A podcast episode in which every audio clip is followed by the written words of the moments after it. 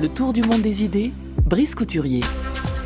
Bonjour Brice. Bonjour Florian. Et vous nous parlez de politique migratoire européenne cette semaine. L'Union européenne n'a toujours pas été capable de définir une politique commune de l'immigration et de l'asile, disiez-vous hier. Comment l'expliquer, Brice? Oui, alors que la crise financière de 2008 a donné lieu à une série de mesures d'urgence qui ont renforcé la résilience de la zone euro, on dirait que les leçons de la crise migratoire de 2015-2016 n'ont pas été méditées. Du coup, comme l'écrit Stefan Lehne du think tank Carnegie Endowment for Peace, elle n'est nullement préparée l'Europe à faire face à la prochaine grande crise migratoire. En effet, tandis que la crise financière a été efficacement combattue en commun sous l'égide de la BCE, la crise migratoire, elle, s'est traduite par une renationalisation de fait des politiques migratoires, qui est une absurdité. Des défis tels que ceux qui nous attendent pour des raisons d'explosion démographique en Afrique subsaharienne et de vieillissement de la population européenne ne peuvent trouver de réponse qu'à l'échelle de l'Europe entière. Mais la politique d'attribution de quotas de réfugiés tentée par la Commission, on s'en souvient, a été un échec.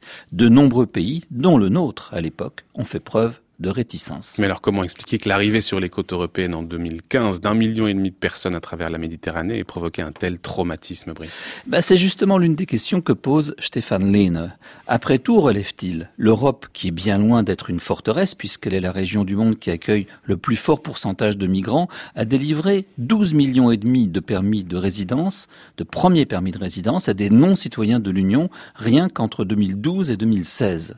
La Turquie, un pays de 80 millions d'habitants, a accepté 3 700 000 réfugiés de Syrie. Et 30% de la population libanaise est aujourd'hui composée de réfugiés. Alors pourquoi la crise de 2015 a-t-elle provoqué en Europe une onde de choc politique dont on commence à ressentir les premiers effets avec le Brexit, le durcissement de pays réputés accueillants comme le Danemark ou les Pays-Bas, et puis surtout la composition d'un gouvernement eurosceptique et xénophobe en Italie, après l'Autriche, la Hongrie, la Pologne, la Tchéquie eh ben, c'est que l'Europe se remettait à peine de la crise financière et qu'elle a vu arriver en 2015 donc des millions de personnes dont l'installation, l'entretien, la formation va peser au moins durant quelques années sur les budgets sociaux. Mais en particulier, écrit Lehne, les populations les plus pauvres ont vite ressenti que les réfugiés bénéficiaient d'un accès privilégié aux aides et avantages sociaux, tandis qu'elles-mêmes étaient perdantes.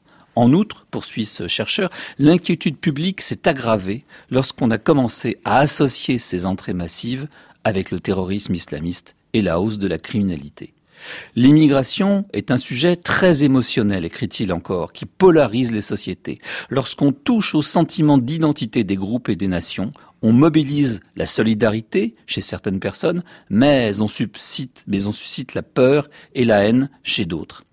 C'est un son de cloche que l'on entend de plus en plus. Ainsi, Robert Skidelsky, économiste réputé, il est l'auteur de la biographie de John Maynard Keynes et membre de la Chambre des Lords, a publié récemment un texte intitulé Les vérités qui dérangent sur l'immigration. On ne saurait réduire les individus à leur dimension économique en tant que producteurs et consommateurs de richesses commence-t-il. Le sentiment d'appartenance est au moins aussi important que le besoin de se nourrir. C'est pourquoi les gouvernants doivent avoir en vue, certes, les besoins de main-d'œuvre de leurs économies aux populations vieillissantes, mais également la cohésion de leur société. Alors l'argument démographique, il est très bien résumé par Ibrahim Hassan Mayaki, le secrétaire exécutif de l'Agence de planification et de coordination du nouveau partenariat pour le développement de l'Afrique. En octobre 2017, écrit ce haut fonctionnaire international qui a été plusieurs fois ministre au Niger, l'Union européenne a annoncé un véritable plan Marshall pour l'Afrique doté d'un nouveau budget de 40 milliards d'euros. Il s'agit de booster la croissance sur place afin de créer des emplois sur le continent et de dissuader les jeunes Africains d'émigrer vers l'Europe. Le président du Parlement européen, Antonio Tajani, a justifié ainsi Des mots ne convaincront pas les migrants de rester chez eux, nous devons leur offrir une chance d'avoir une vie décente chez eux. Certes, écrit Mayaki, l'aide est nécessaire, mais les Européens devraient comprendre que le temps n'est plus au paternalisme et que les relations entre les deux continents doivent être redéfinies.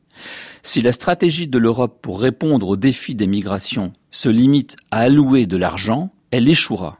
Les Européens devraient comprendre que 440 millions de jeunes Africains vont arriver sur le marché du travail au cours des 15 prochaines années et que 375 000 jeunes Africains sont en train de se former dans les universités hors du continent africain. Cette main-d'œuvre qualifiée est déjà convoitée par des pays comme la Chine et l'Inde. Or, l'Europe, on le sait, est un continent vieillissant, aux systèmes sociaux aussi généreux qu'onéreux. Sans une forte migration vers l'Europe, ces systèmes sociaux ne seront pas soutenables. L'Union européenne a un besoin vital de transfert de compétences. Elle aurait tort de fermer ses frontières.